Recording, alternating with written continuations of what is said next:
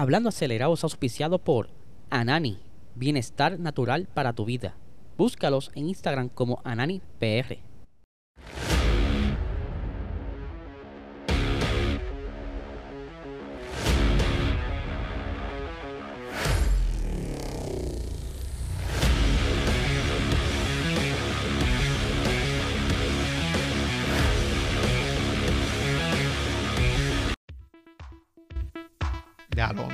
Que obviamente el carro de Haas no es un carrazo, pero tú ves quizás de cierta manera como que el atrevimiento de, de los pilotos, como que se echaba, yo le voy a dar. Se habla de que Mick pudiera estar saliendo de Haas por Antonio Giovinazzi. A mí no me gusta. Mano, la gente saliéndose. Ah, tengo que ir al baño. Mano, la Me fila para encima. el baño. La fila para el baño era de una hora o más. Dejemos por eso un dipen. ¿Sí? ¿Tú te pusiste uno? No, mano.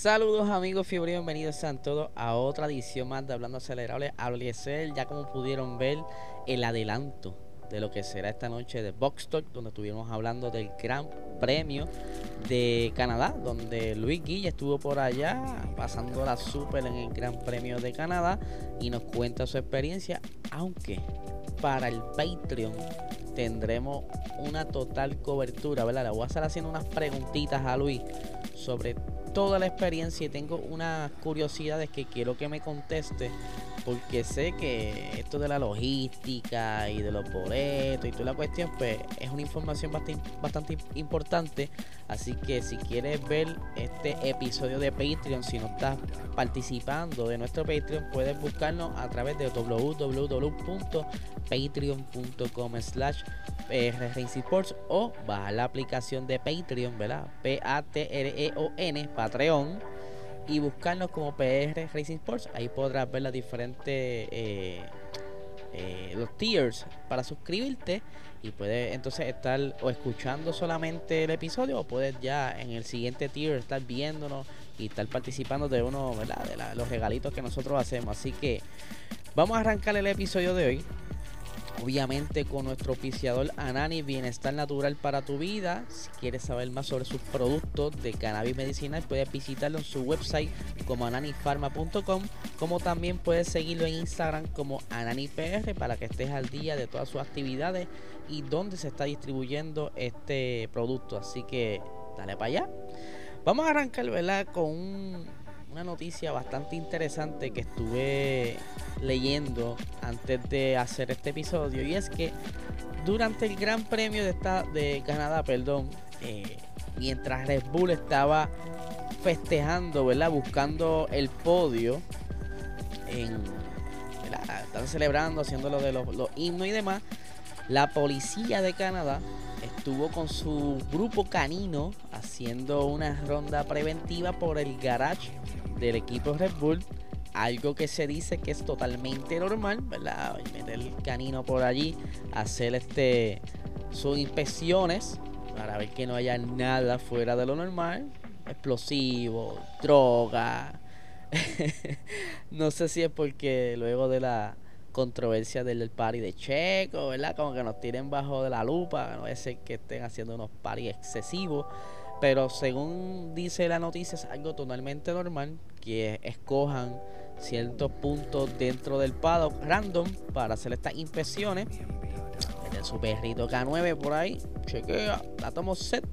Entonces sigue el game como, ¿verdad? como tal regular. Así que por lo menos no, no encontraron nada. La noticia no decía que habían encontrado algo. Estaban bromeando según este la noticia por, ¿verdad? por la cafeína del Red Bull y todo lo demás, que quizás el perro marcó algo allí, pero eso es cuestión de, de broma ya de los reporteros de, de Europa.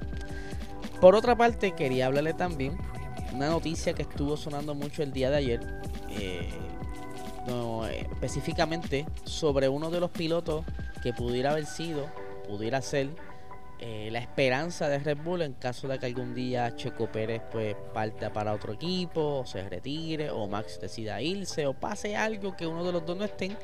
Y estoy hablando de nada más y nada menos de Yuri Vips, que él es un piloto que ha estado corriendo súper bien, es parte de la academia de Red Bull, está corriendo actualmente en Fórmula 2, lleva ya dos años, este es su segundo año en Fórmula 2 y que le está yendo súper bien. ¿Qué sucede con esto?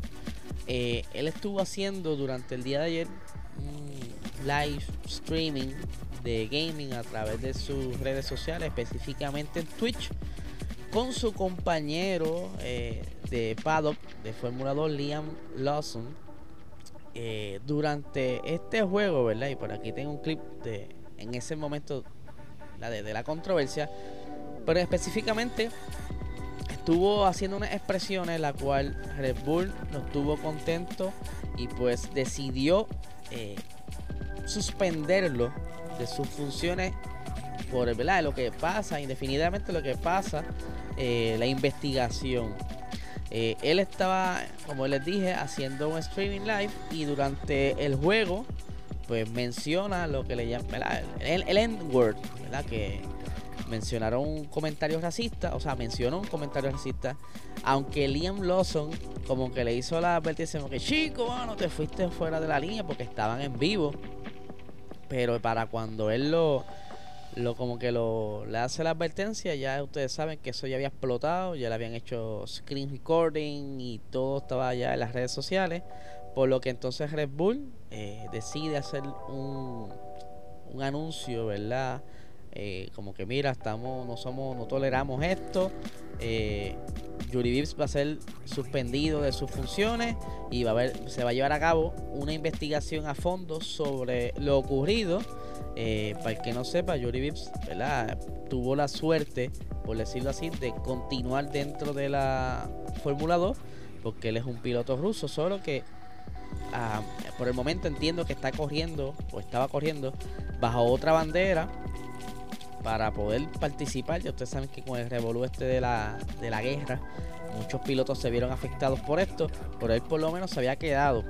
En las redes sociales están hablando también de que por qué no penalizaron a Liam Lawson, porque él aparentemente yo lo escuché, pero yo no distingo. Las voces se parecen mucho en el audio. Se parecen mucho en el audio. Y aparentemente él se estaba riendo cuando él menciona esto. Ustedes saben que cuando están jugando este tipo de juego, eh, valga la redundancia, eh, como Call of Duty, pues los, la adrenalina, eh, los feelings, pues como que se exaltan y yo conozco muchas personas que se transforman, por decirlo así, en otras personas porque no saben perder, ¿verdad? Les gusta mucho la competitividad, pero qué pena que se le escaparan estas palabras maybe fue el momento, ¿verdad? No es algo quizá una conducta normal en él, porque de ser así hubiera explotado en algún otro momento. Eh, pero aparentemente pues, se dejó llevar por las emociones en el juego. Maybe estaba jugando con un corrido de Estados Unidos y se le escapó esto en, el vacilón.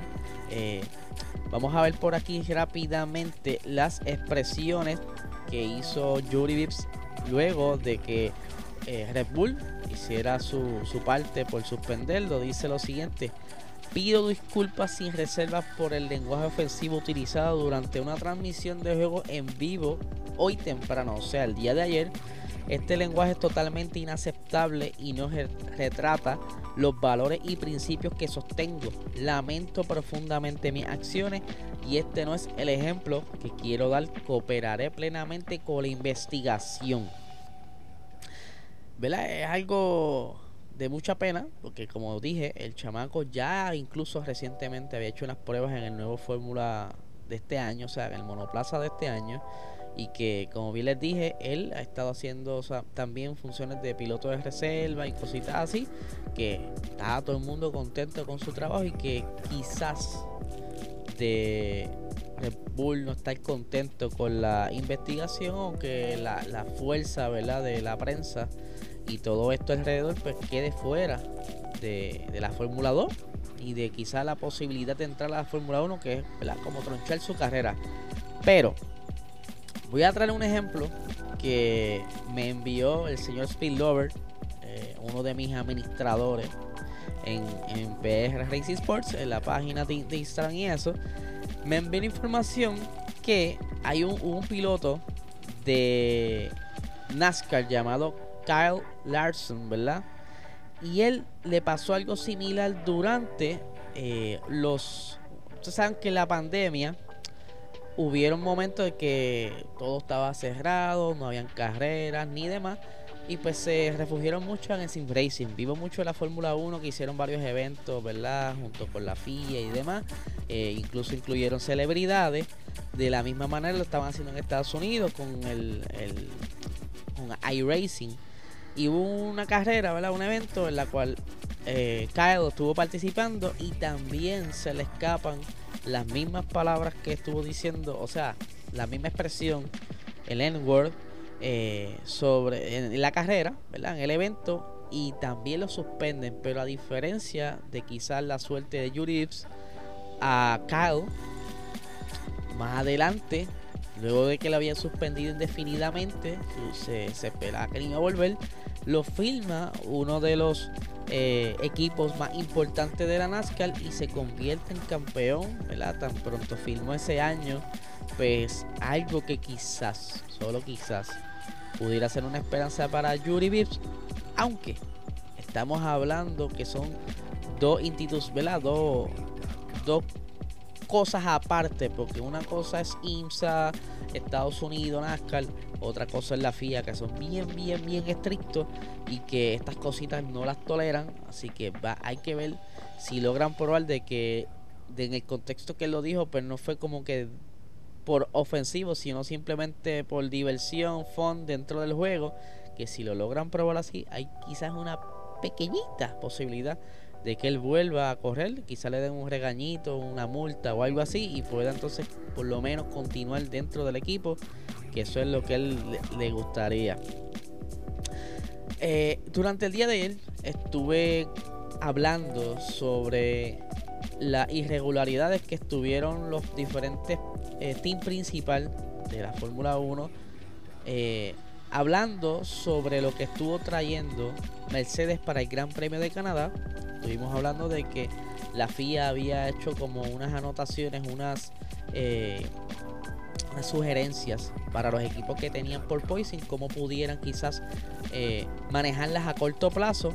Algo que como bien dije, había despertado el coraje en varios team principal y que incluso en la reunión eh, estuvo bastante acalorada que de hecho Christian Horner estaba vacilando con eso que porque aparentemente eh, mientras estuvo esta reunión, el team de Netflix estuvo presente. Así que él dice que se llevó por lo menos un drama y de gratis, por decirlo así, con todo esto de la conversación del porpoising y, y del por qué Mercedes había traído quizá unas piezas que era imposible de construirse de la noche a la mañana.